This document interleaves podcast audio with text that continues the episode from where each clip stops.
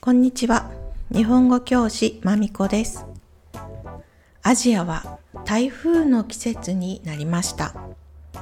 今年、梅雨が早く終わってしまいましたので、各地で水不足が心配されています。私の地元、愛媛県今治市も水が少ない地域なので、市のパトロールカーが水を大切にしましょうというアナウンスを流しながら街を走っています。ダムがありますから、だいたい大丈夫ですが、やっぱり水をたくさん使うと不足します。こんな時よく思い出すのが学生の時の水不足です。あれは大きな水不足でしたから授業も運動会も半日になりました。トイレ掃除の水は組み置きしたものを使っていました。あの時水がないってこんなに不便なんだなと身をもって感じました。それから毎年恒例になっちゃっていますが電力の問題もありますね。今年も政府はエアコンの温度を高くしてくださいとアナウンスしています。前のエピソードでも言いましたが日本の会社のエアコンはだいたい27度設定です。8月は屋外で38度くらいなので27度も涼しく感じるんですよ。みんなの国ではエアコンは何度設定ですか？また教えてくださいね。今日は会話のレッスンで話題に上がった九州男児です。九州男児は九州の男の人という意味です。どうしてこんな単語があるんでしょうか？愛媛男児、東京男児などは聞いたことがありません。九州男児とはについてお話しします。今回の注目ワード3つ1新喜劇。新しい喜ぶ劇です。このエピソードの中での新喜劇は吉本新喜劇です。日本の芸能事務所吉本興業に所属するお笑い芸人によって舞台上で演じられるお笑いのコメディの劇です。2同性。婚姻関係のないカップルが一つの家に住み生活を共にすること。結婚してないカップルが一緒に住むことを同性と言います。3全般。物事の全体のことです。例えば私は結婚したので家事全般を頑張っています。彼は日本語が達者なので全般的に理解できるなどと使います。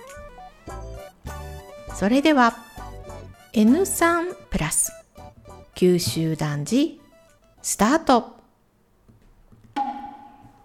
ネットフリックスのシリーズに Love is Blind 皆さん見たことありますか？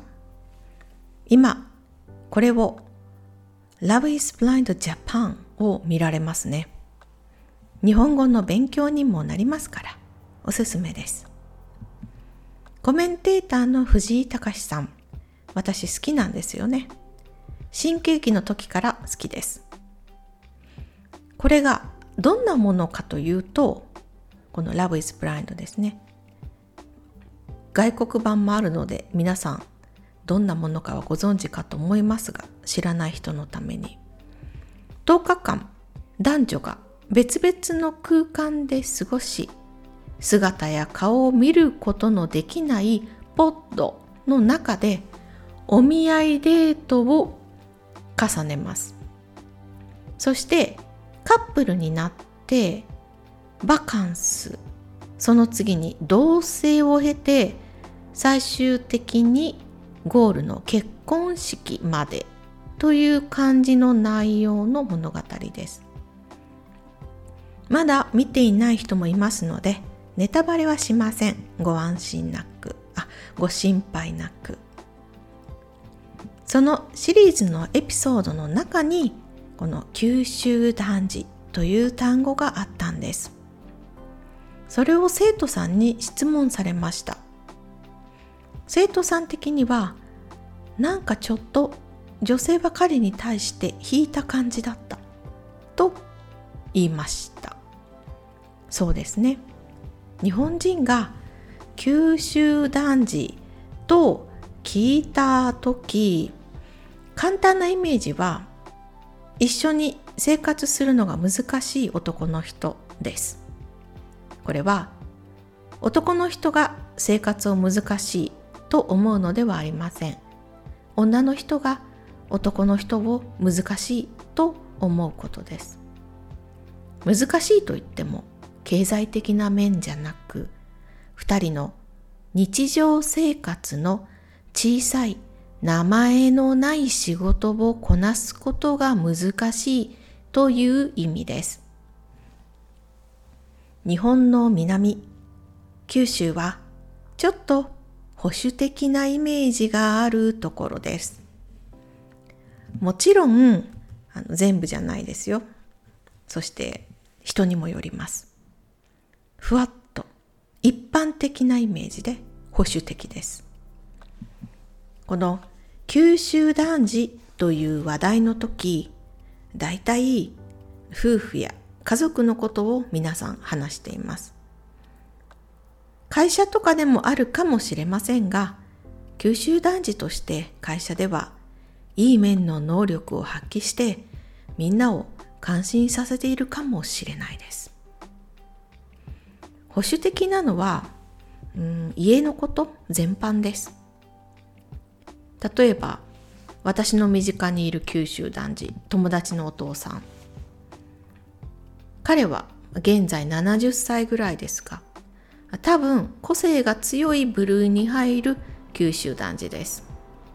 ちなみに九州は長崎の人です。長崎はとても綺麗な街ですよね。坂道が多くて昔からいろいろな文化が混ざって面白い場所です。日本で一番キリスト教が多いところでもあると思います。確か外国人と日本人が初めて公のカップルになったのも九州でした。結婚は彼らはしていませんでした。ですがあのカップルでした。娘さんが生まれています。話を戻しましょう。極端な例になるかもしれませんが友達の例九州男女を紹介します。友達のお父さんのうちつまり友達からすると祖父母の家ですね。愛媛から友達一家がそこに行く時友達のお母さんは休むことができません。着いたら最初に家を全部掃除します。大きな家ですから時間がかかります。それからご飯を作ります。ご飯だって一品二品じゃないです。たくさん並べられる量を作って片付けまでします庭掃除も洗濯も全部するんですお母さんは一日中どこにも行きませんうちでずっと家の仕事をします。友達曰く、お母さんが座っているのを見たことがないだそうです。旦那の実家、怖い。行きたくない。遠方から親戚が遊びに来ているので地元の家族や親戚が遊びに来るとします。その時お母さんも朝から夜まで手伝います。私のイメージだとまあ嫁ですけれども遠方から来ているしサポートに徹するのが今の普通なのかな？と思いますがお母さんの時代はそうじゃなかったんですね。友達のお母さんは残念ながら一緒にご飯を食べる時間はほとんどありません。もしかしたら話に入りたくなかったからわざと台所にいたのかもしれませんがそこは分かりません。嫁がすべての家事をする。それが九州男児の夫のまたはその家の概念です。会社で仕事をしてお給料を奥さんにあげます。それで終わりです。そのイメージが大きいので結婚する時ちょっと心配だと思います。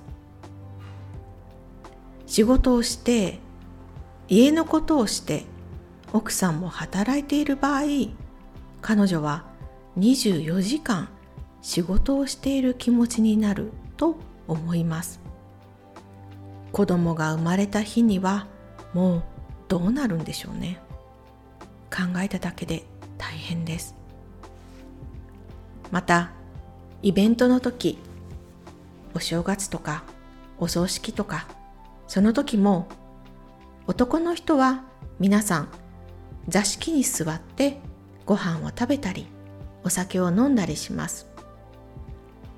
男の人は子供や赤ちゃんも含まれます。女の人は座敷に座りません。女性グループは皆さん台所で食べます。座敷の様子を見ながら料理を運んだりお酒を運んだりします。友達は不公平だと言いました。その当時友達は小さかったけれど女の子ですから台所にいました。お兄ちゃんは座敷に座って、お手伝いは何もしないで食べてばかりでしたから。そりゃ不公平だと思いますよね。でも、それが普通だと思っている人たちにとっては普通ですから、不公平だと思いません。だからその価値観を持っている人と結婚するとき、お互いにギャップがないようにしなければなりませんよね。今は2022年ですが、そのシリーズ Love is Blind でその価値観を持っている人がいました。びっくりはしません。それはちょっと九州の文化で皆さんそれを誇りに思っているとも私は感じているからですそこには歴史的な背景があるからです。九州では昔から男の人が強いんです。江戸幕府を倒したのも九州の人たちです。侍の時代を終わらせて新しい政府を作ったリーダー的な存在が九州の男性たちなんです。クーデターを起こした主犯格グループです。彼らは九州男児としての誇りを持っていました。その時代からその家族のスタイルがあるんだと私は思います。男性は世の中のことをよく変えるために必死で女性はそれをうちで支えるそんな感じの時代だったんだと思いますいい意味でとても頼りになります九州男児という単語の家のことは何もしない以外の意味は男性として家族を心配させることのない十分な稼ぎをうちに持って帰る。そして家族を全力で養っている人という意味も含んでいると思います。それができないでうちのことを100%奥さんにさせるのはそれは九州男児とは言わないんじゃないかなと思います。でも今は旦那さんも奥さんも仕事をしますから家の家事は50%は旦那さんにしてもらいたいものですよね。皆の近くに九州男児がいますか？今日はここまで。今回お話ししたのは九州男児のふわっとした一般的なイメージです。全員が全員そうではないのでご注意ください。今日もありがとうございました。終わり。